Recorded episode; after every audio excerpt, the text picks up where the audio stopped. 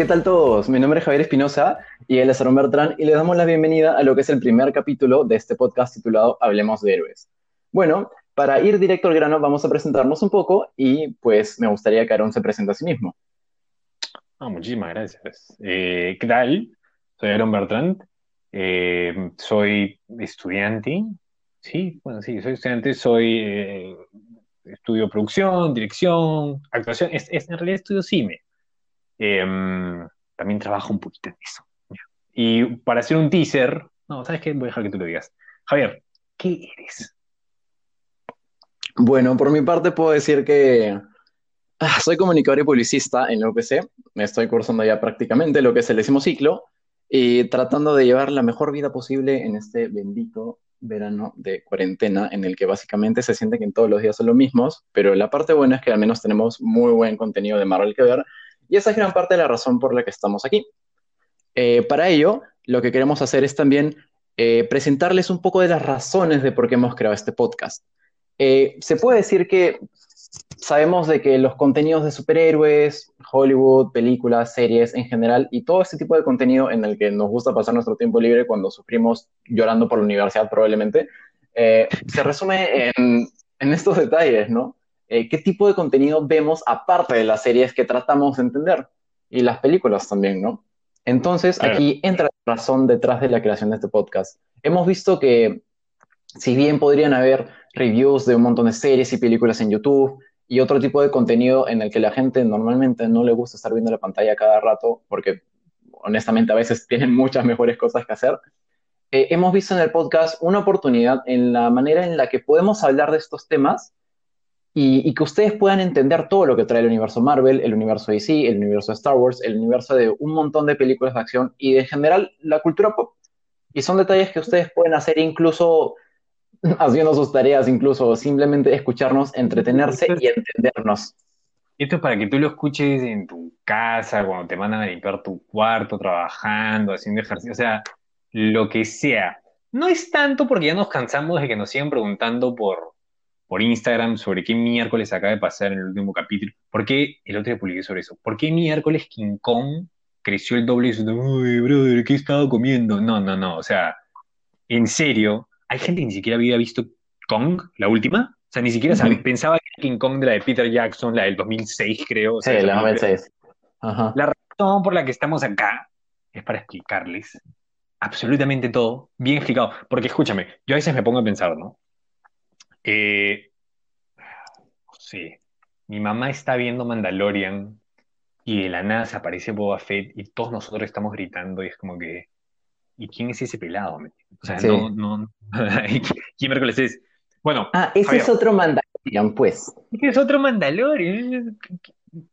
Exacto. Ah, mamá se le solo. ¿Pero, ¿Pero ese no es un clon? ¿Pero los clones tampoco? Ok, no, eso no es. Ok, Javier, una pregunta aunque ya la sé, pero es para nuestro público, tu primer acercamiento a los cómics.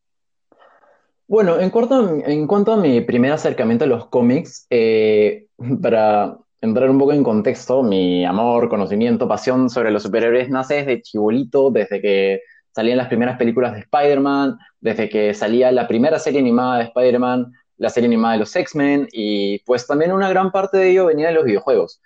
Eh, yo recuerdo que con mis primos del lado paterno teníamos una Super Nintendo y ahí teníamos una selección de juegos increíble, desde los juegos de, X-Men, Marvel vs. Capcom, y en general, o sea, contenido y diversión infinitas, así que mi infancia fue genial.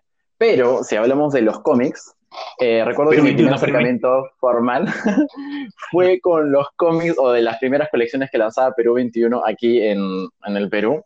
Esas que compraba por One porque mi conocimiento era ultra deficiente. Pero, pero oye, uno tiene un primer acercamiento con algo. Para los que no pueden ver en este momento, Javier está en su cuarto y su cuarto tiene el póster de Infinity War en toda la pared. No, no, no. No es un póster de un lado. No, no. Está pisado en la pared. Espectacular. En la parte de atrás tengo un casco de Mandalorian. para, para ser rápido, mi primer cómic fue a los 5, 6 y era un cómic que se llama Identity Crisis, que no le deberías dar a un niño de 5 años ni fregando. Ah, es cuando, Eso es como cuando mis papás me compraron Mortal Kombat pensando que era Street Fighter, weón. exacto, o sea, no hay manera.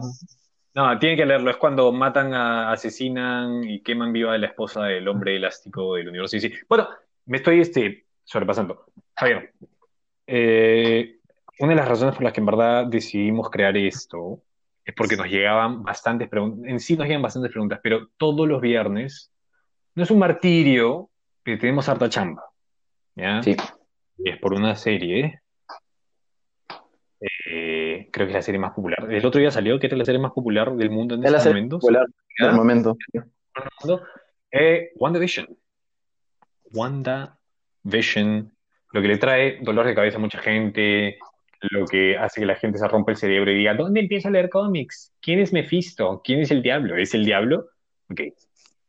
Vamos a explicarte un poquito eh, de dónde Claro. salió todo esto. Bueno, para entrar en contexto, simplemente para que la gente entienda cómo es que empieza WandaVision en la serie, porque el único contexto que tenemos es a Wanda y Vision en un sitcom de los 50 de la nada en el primer capítulo, es qué es lo que está sucediendo en esta serie.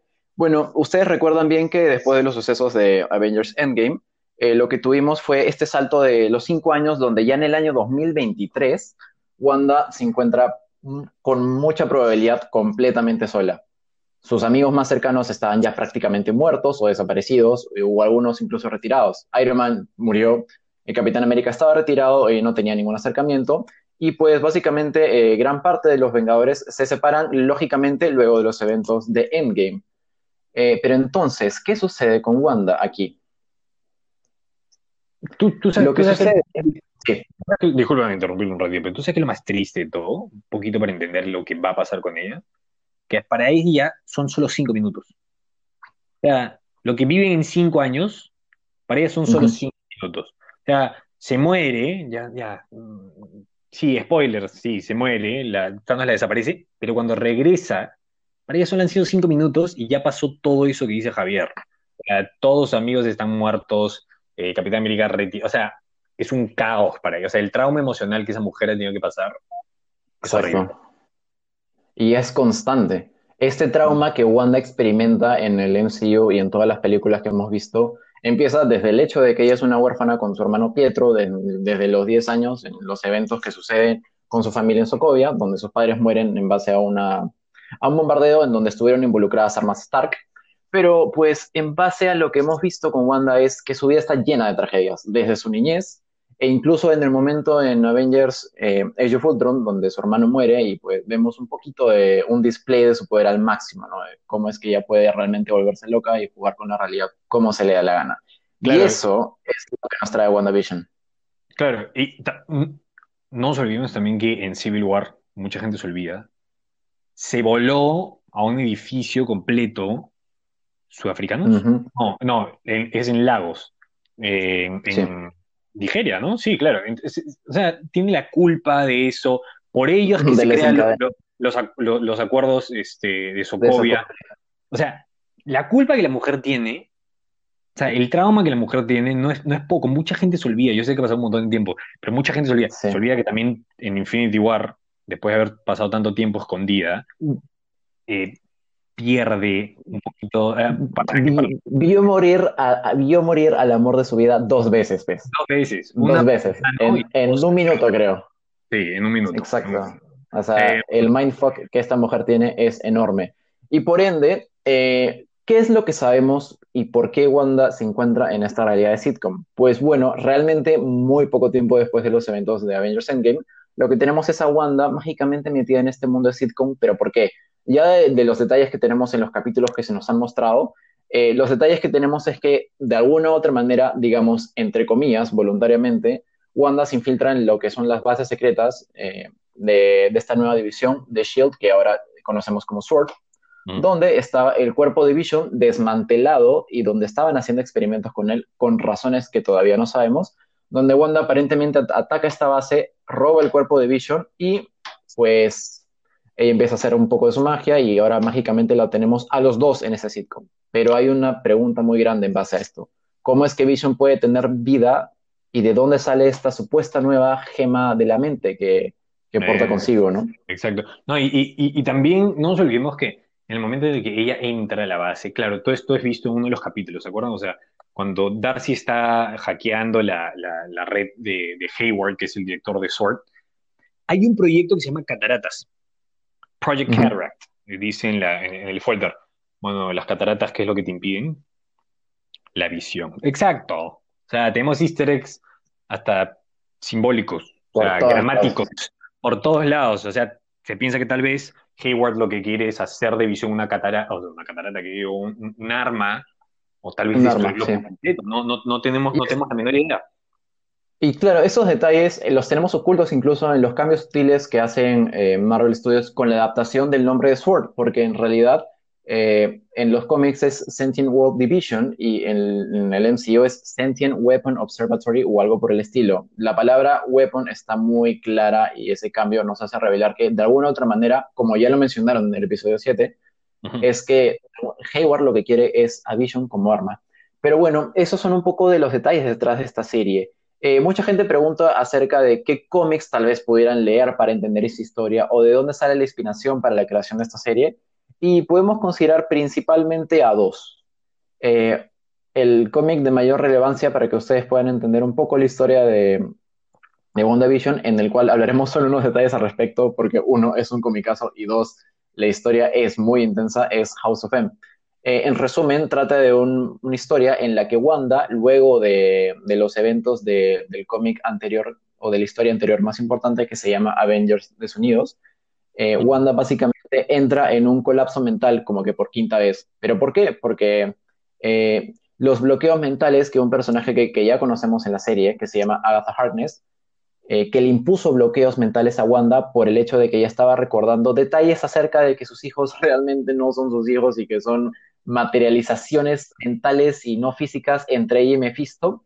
Bueno, esa mujer loca, la bruja, eh, sus bloqueos mentales llegaron y terminaron de tener efecto en ella y pues recuerda todo acerca de sus hijos y las cosas salen mal. No, y, y, y, debido a esto, o sea, Wanda, de, eh, eh, porque el cómic es hasta de los, dentro de los 80 hubo una, una tira de cómics que hablaba sobre Wanda y Visión, y Wanda y Visión ya eran pareja, intentan tener hijos y todo lo demás, entonces lo que sucede es que Wanda en su intento, porque Wanda no solo tira rayitos, ¿ya? Esto de manejar la realidad no es necesariamente nuevo. En los cómics se le conocía por eso. Entonces parece que con los poderes potenciados por Agatha y todo lo demás, eh, porque Agatha en realidad es su maestra, ella dice, ok, tener hijos con visión, visión no tiene, bueno. Exacto, sí. Ya está confirmado por Paul Bettany que miembro tiene. Lo demás no. Entonces dice, ok, quiero tener hijos, lo, lo voy a desear tanto que los voy a materializar. Lo que sucede es que justo en el momento en el que ella los desea, Mephisto, que lo van a escuchar demasiadas veces acá, y es un meme, em, había tenido una batalla en la que su alma completa, si el diablo tiene alma, se repartió un, montón de pedazos, así como el Orocrux de Voldemort. Eh, y justo fueron a parar, se unieron con el deseo de Wanda y fueron a parar a ser sus hijos. Agatha por eso agarra y dice, oh, estos niños no pueden nacer porque estos son hijos de, del diablo. Del diablo, sí. Y los desaparece. Ahora, Wanda siempre ha sido vista después de los eventos de House of M, como dice Javier, es un villano, o sea, es, peligrosa. Ya no se la ha vuelto a ver. Peligrosa. No se la ha vuelto a ver muchas veces como Exacto, y es que muchas personas tienen un concepto medio erróneo de Wanda Maximoff en las películas, porque, pues claramente, si la ponen en el póster de Avengers Infinity War, Endgame y todo lo demás, en general, como, como superheroína que es, la gente piensa que es una superheroína por estar en los pósters, pero la verdad es que no. Eh, su personaje tiene un trasfondo mucho más grande desde su background real de que ella es, entre comillas, la hija de Magneto junto a su hermano Pietro.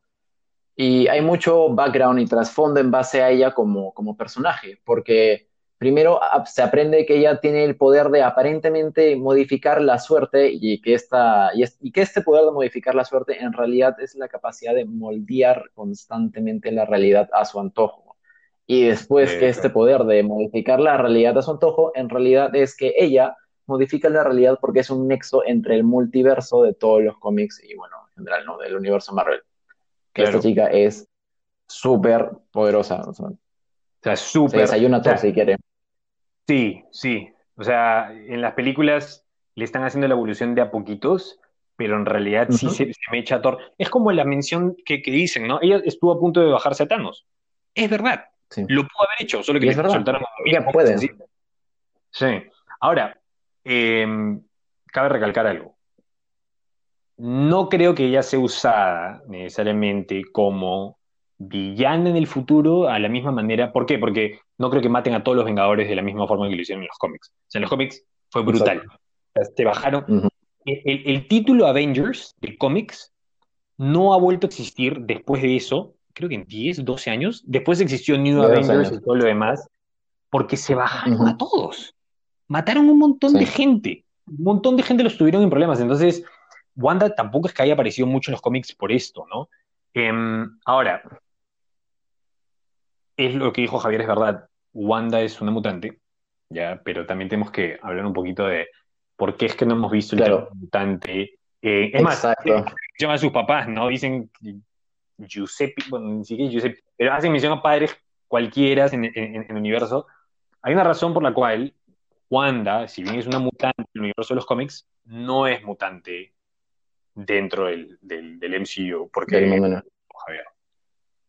Bueno, gran parte de ellos sabemos que todas las películas que conocemos de X-Men y demás hasta la fecha, todas han sido producidas por otra compañía gigante filmográfica que es básicamente Fox. Y lo que tenemos aquí es que, pues si bien el universo cinematográfico de Marvel es un proyecto que estaba en mente desde hace mucho tiempo, recordemos que Marvel es como cualquier otra empresa y en algún momento le gusta dividir su contenido en las empresas que estén interesadas en hacer películas de ellos.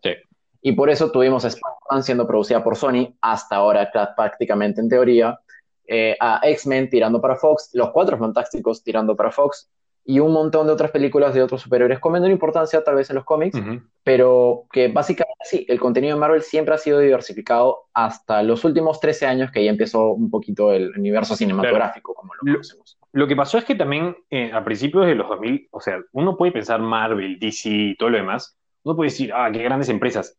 Sí son populares, sí conoces a sus personajes, han tenido épocas de vacas flacas, o sea, Marvel casi se fue a la quiebra por malos manejos, pero también tienes que, tienes que ponerte a pensar, están vendiendo libros, están vendiendo revistas. ¿Cuánta gente en Perú le compra directo a Marvel?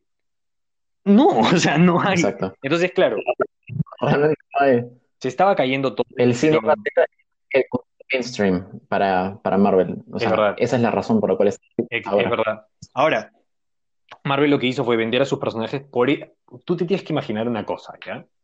Para la gente que piensa X-Men, Cuatro Fantásticos, todo lo demás Imagínate que em, Star Wars aparece en una película de Superman. Así es ese universo, no existe, no, no puede existir, son dos cosas completamente separadas. Por eso es que X-Men es completamente separado, por eso es que Cuatro Fantásticos es completamente separado, pero ¿por qué Wanda y Pietro no? Porque Wanda y Pietro, su título legal eran Avengers. Entonces cuando vendieron, cuando vendieron los derechos dijeron, ya, pero los Avengers no los quedamos nosotros. Y cuando se fueron para arriba con Iron Man y toda su creación del universo cinematográfico, porque todos estos personajes, Iron Man, eh, eh, Thor, eran personajes que en verdad no eran tan populares. Sus más populares, la verdad que no. Eran X-Men, era Spider-Man, los Cuatro Fantásticos. Entonces dijeron, ahora que tenemos esto y vamos a construir un universo, ¿cómo miércoles explicamos a Pietro y a Wanda? Y es por la la... razón por la, que, por la que existen básicamente Wanda y Pietro es muy distinta a la razón por la que ellos existen en los cómics. Pero para no entrar en detalles de que en los cómics ya sabemos que ellos son mutantes, los hijos de Magneto, y que sus poderes básicamente es la derivación del mutante y demás, ¿qué sucede con ellos en, el MCU? Ellos básicamente, como podrán recordar, y por lo que conocemos en los detalles de las películas de, de básicamente Avengers eh, Age of Ultron y también algunos detalles que se explicaron eh, de manera súper breve en Capitán American Winter Soldier. Ellos son o eran humanos normales que fueron recluidos y bueno, en realidad no, participaron voluntariamente de algunos experimentos con Strucker, que era un subgerente o subdirector así muy importante en Hydra, en el que estaban haciendo experimentos con la gema de la mente, esta que estaba en el cetro de Loki para ese entonces, y pues con la tremenda experimentación que tuvieron eh, con los cuerpos y la gema, ahí es cuando se, derivaron los poderes de Wanda y de Pietro.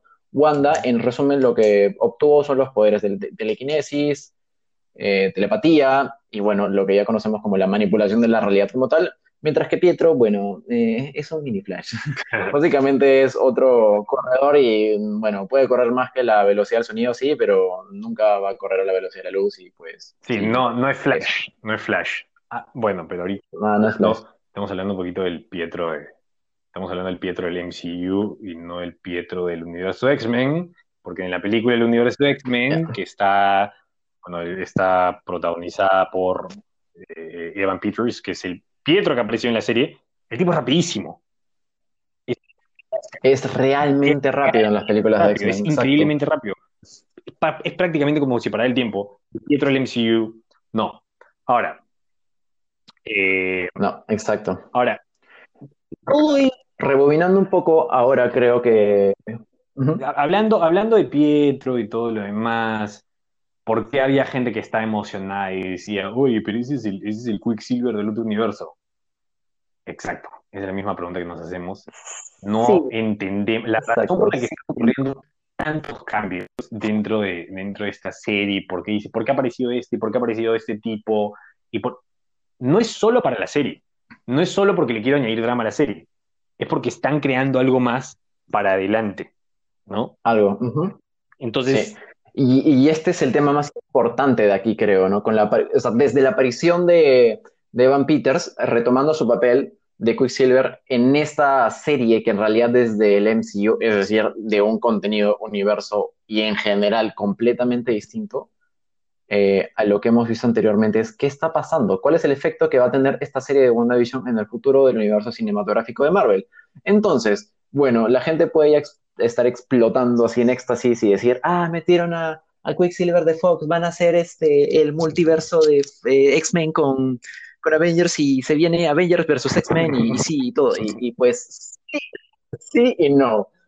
O sea, tenemos que tomar las cosas así de a pincitas, ¿no? Poco a poco, porque no te voy a negar, o sea, yo le escribí a Javier, que- porque ya habían rumores. Para los que no sepan, no nos spoilearon tanto nosotros los que estamos todo el tiempo investigando y viendo lo de noticias, que este Quicksilver iba a aparecer Porque el idiota, discúlpame, si estás escuchando, eres un idiota, ¿ya? El idiota del actor de doblaje de Quicksilver de para España, pero específicamente el Quicksilver de X-Men, dijo, oye, es un honor, publicó en un tuit, es un honor haber regresado a ser la voz de Quicksilver como Evan Peters en la serie de One Division. Eh, lo despidieron a los dos días, y no solo lo despidieron, regrabaron su diálogo a dos semanas de estrenar el capítulo. O sea, eso, es- eso es cagarla a niveles cósmicos, ¿entiendes? O sea, bíblico. Bien, sí. O sea, no, no, Ujú. no tienes idea. Y lo peor de todo es que te hacen firmar una cosa que se llama un NDA, que es, bueno, en inglés es un Non-Disclosure Agreement, que es cuando tú grabas, toda esta gente, la razón por la que se quedan callados la boca es porque no pueden decir nada, no puedes sacar nada, si no te votan y te pueden demandar. Para que Disney te demande. Tu trabajo está en juego. Tu trabajo está en juego. O sea, hay que ser bien idiota. Está en juego. O sea, hay que ser bien idiota para estar jugando con eso. A menos que seas Tom Holland y seas el Golden Boy de Marvel. Pero, pero ahí está el tema un poco, ¿no? Exacto. Eh, estos detalles de, de la aparición de Pietro tal vez ya las sabíamos, pero su efecto es, es bueno, en las suposiciones es- son muy importantes, pero en la realidad o con los detalles que tenemos ahorita no podemos realmente ya dar una idea de qué significa su aparición. ¿Por qué? Porque en base al contenido que ya tenemos de WandaVision es que aparentemente este Quicksilver, eh, bueno, si bien aparentemente es como el regreso del, del Quicksilver que murió en, en Age of Ultron, eh, su comportamiento dista mucho. Los, los recuerdos que este Quicksilver tienen no son los mismos recuerdos que Wanda tienen Tiene, de la niñez que ellos comparten en este universo. Y muy aparte de eso, su, su interpretación dista mucho de lo que era el Quicksilver que conocíamos en Fox. Así que básicamente la pregunta es, ¿quién es este Quicksilver? Los detalles que ya tenemos, los capítulos eh, que hemos visto, eh, spoiler alert si es que todavía no han visto el capítulo 7, está el detalle de que aparentemente Agnes, quien ya conocemos como la bruja Agatha Harkness, fue una de las, bueno, un- el- la principal desencadenante de, de cómo es que ella trae a, a Quicksilver a la puerta de la casa de Claro, lo, La forma en que lo hizo, no lo lo que. Mira, todavía. Yo contacté a Javier y le dije, Javier, escúchame, vi ese capítulo, sí, ya, no puedo creer que estén trayendo a los X-Men al universo Marvel. De seguro lo que están haciendo, porque Disney compró Fox, entonces ya pueden usar los X-Men, es que Wanda va a crear una dimensión en la que va a aparecer Hugh Jackman como Wolverine y van a traer a todos los X-Men y por eso están trayendo este. Ya, esto ha cambiado un poquito. ¿Por qué? Porque tienes varias opciones, ¿no? Tienes la primera opción.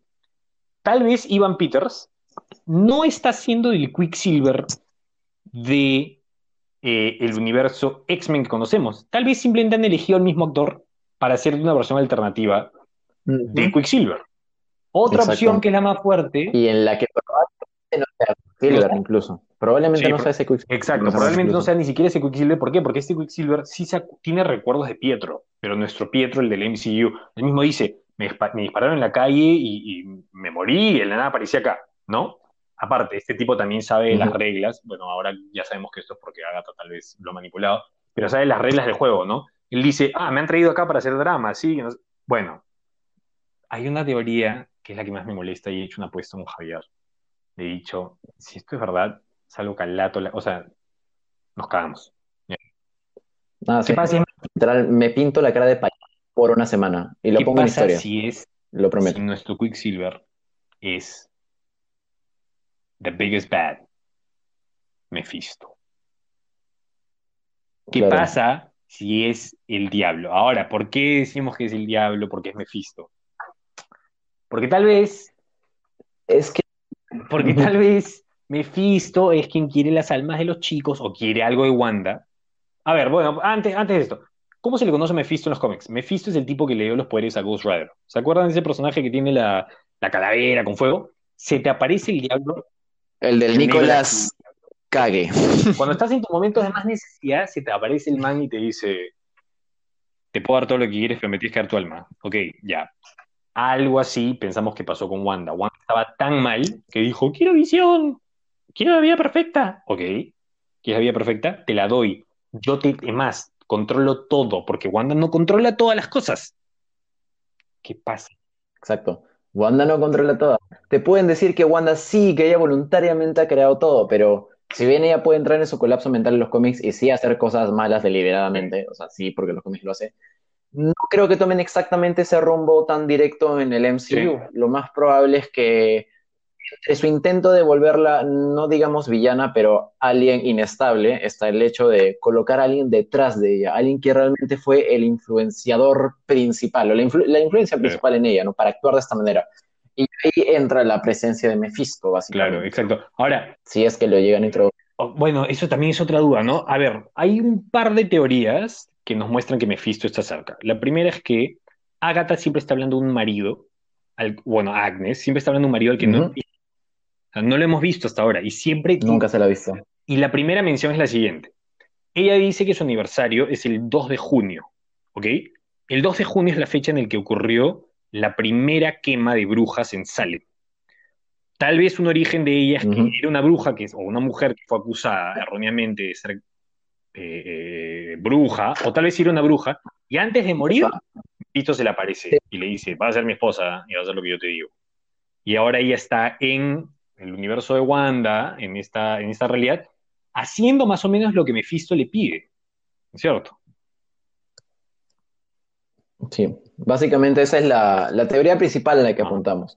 Hay otro tipo de teorías en las que explican de que en realidad, por algunos temas delicados, porque si estamos considerando, eh, hablemos de manera un poco coloquial, ¿no? Estamos hablando del diablo y al fin y al cabo, eh, la audiencia principal de Marvel, actualmente, si bien es todo el mundo, el gran enfoque de alguna otra manera siguen siendo la audiencia menor. Y meter el tema del diablo eh, es algo complicado incluso para mercados en los que los números y taquilla importan mucho para Marvel China, China. China, China, China. En China vale bastante. Entonces lo que tal vez se piensa es que hagan la combinación de dos villanos. Para la película Doctor Strange, que es la que viene, en la que Wanda va a ser parte de Doctor Strange and the Multiverse of Madness, se ha confirmado que el villano va a ser un tipo que se llama eh, Nightmare, pesadilla. Ahora, en, el en, los cómics, Nightmare sí es un espíritu maligno, demonio de, esta, dimensión. Y lo que normalmente se le hace para evitar problemas con los que dice Javier es darle la explicación de que Mephisto no es el diablo, pero es un ser multidimensional. Y tal vez no le pongan y van a combinar a los dos personajes en uno solo. Van a hacer que es, es claro, es este ser eh, eh, multidimensional, todopoderoso, bueno, todopoderoso en el infierno, que necesita de hmm. Wanda. Agradecido con el Agradecido con el O sea, literal, Wanda debería estar agradecido. le trajo a su hermano, ¿no? Ahora, esto nos lleva al siguiente punto también, ¿no? ¿Qué miércoles va a pasar después de WandaVision? ¿Ya? Tenemos demasiadas series, demasiadas cosas que apuntan al multiverso. Y muchas, muchos personajes de Marvel están cagando el universo. Ya, al multiverso. Por ejemplo, tenemos a Wanda posiblemente trayendo personajes de otras dimensiones, alterando la realidad, abriendo pasos, tal vez trayendo la gema de la mente a otra dimensión. Y después de eso, aquí tenemos a Loki.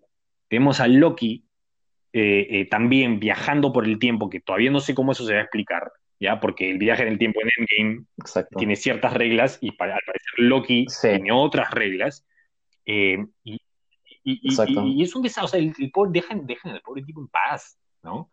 Bueno, el orden sería WandaVision, Doctor Strange, no, Spider-Man, y después Doctor Strange. Ahora, es muy importante. Bien. Eh, ahora, hablando en base a qué es lo que se viene en Marvel Studios con el contenido que está directamente relacionado con lo que va a suceder al final de esta serie, tenemos dos películas en principal y es gran parte del contenido que más intriga porque es el que más va a jugar con el universo cinematográfico y la idea de los multiversos.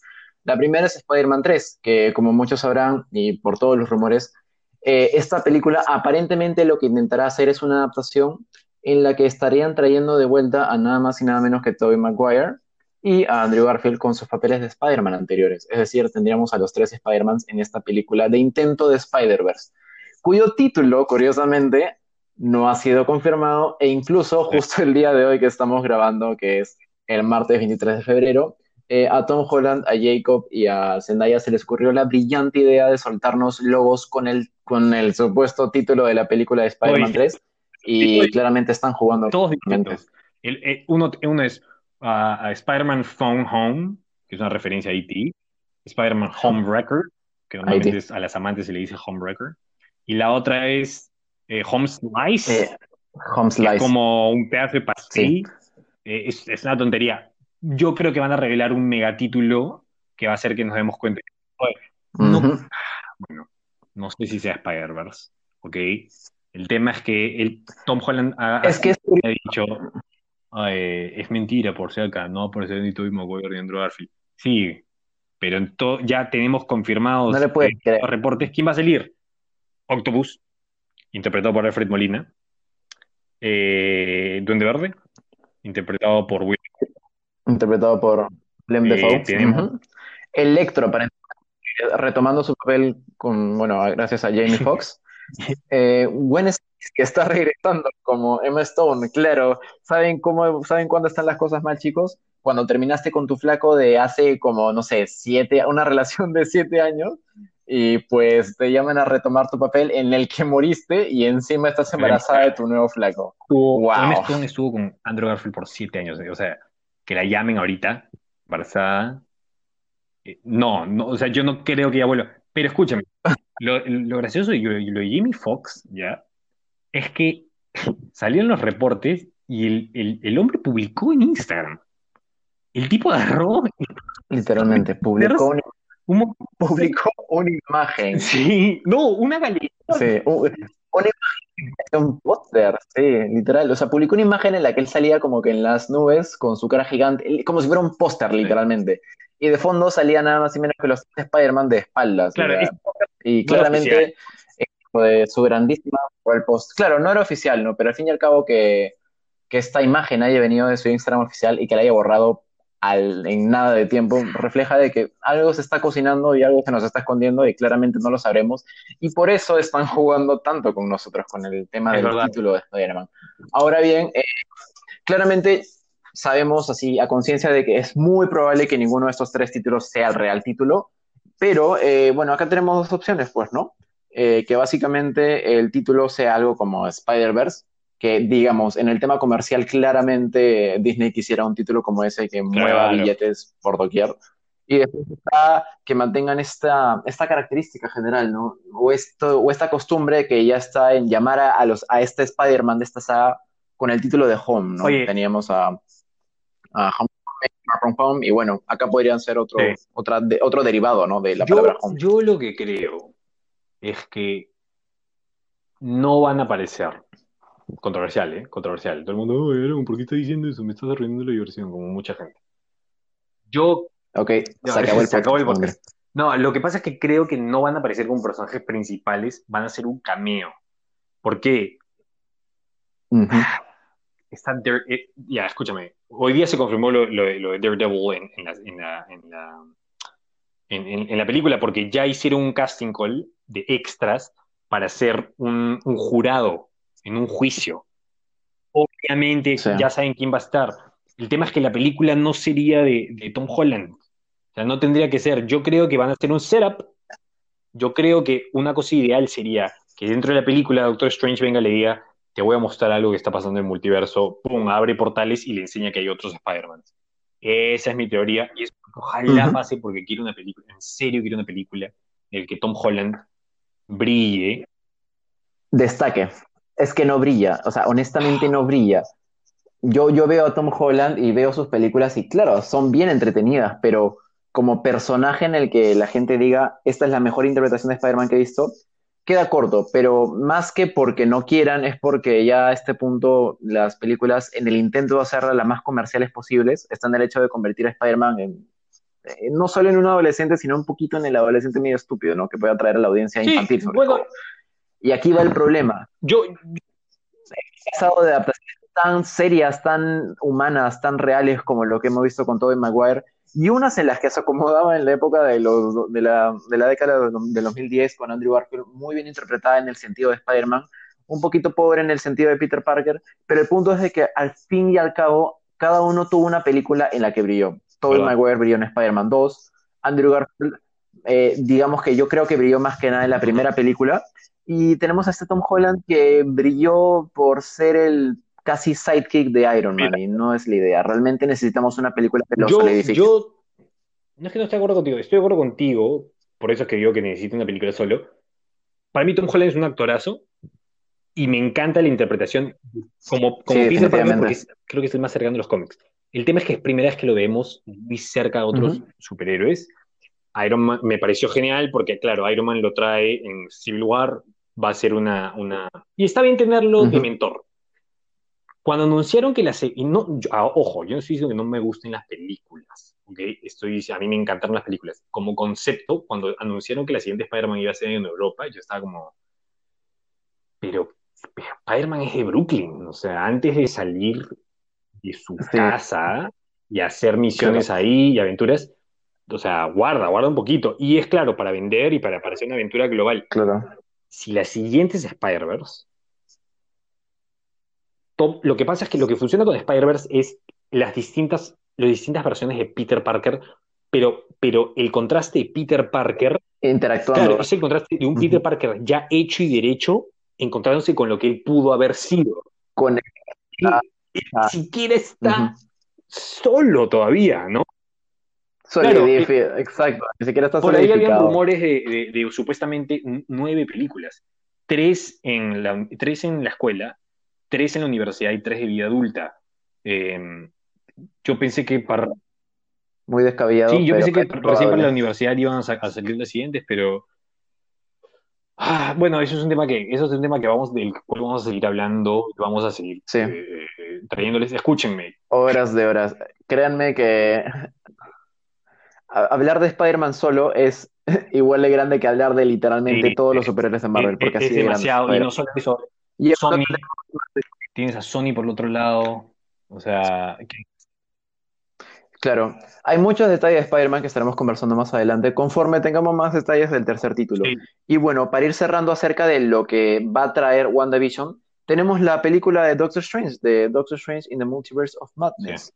Eh, hay muy pocos detalles realmente de esta película, pero lo que sí sabemos, como ya Aaron anteriormente, es que bueno, Elizabeth Olsen estaría retomando su papel como Scarlet Witch o, bueno, Sí. Wanda Maximoff como, como la conocemos, en donde, bueno, no sabemos si tendrá un papel, sea antagónico, protagónico Sí. o coprotagónico, pero el punto es que va a aparecer.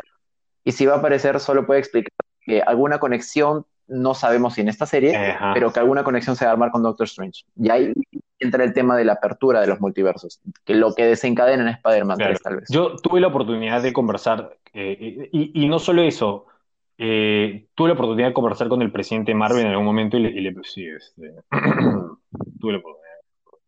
Hay un video. Claro. este, y, y le pregunté sobre la película, ¿no? Y, dijo que eh, esta película iba a traer aspectos mucho de- de terror, porque van a estar este, de seguro visitando dimensiones eh, con distintos tipos de monstruos, entre eh, monstruos y, realidades de pesadilla. Pe- Bueno, pesadilla va a ser el, malo. Ahora, hay dos cosas que me preocupan.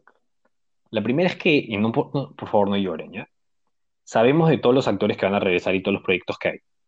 Es que casi de todos. Sabemos dónde va a estar eh, Chris Hemsworth, sabemos dónde va a estar eh, Brie Larson. No sabemos nada de Paul Bettany. no sabemos dónde va a estar John. Sí. Muy probablemente preparen sus corazoncitos, terminen Es que John vaya a Sí, porque Sí, desaparece. eh, Sí. Y creo que ustedes ya lo sabían, o sea, no sé, yo sé que es un personaje muy... eh, es que realmente es un personaje muy entretenido, ¿no? O sea, yo creo que la adaptación que hicieron con Vision en general en todo el universo cinematográfico de Marvel fue brillante.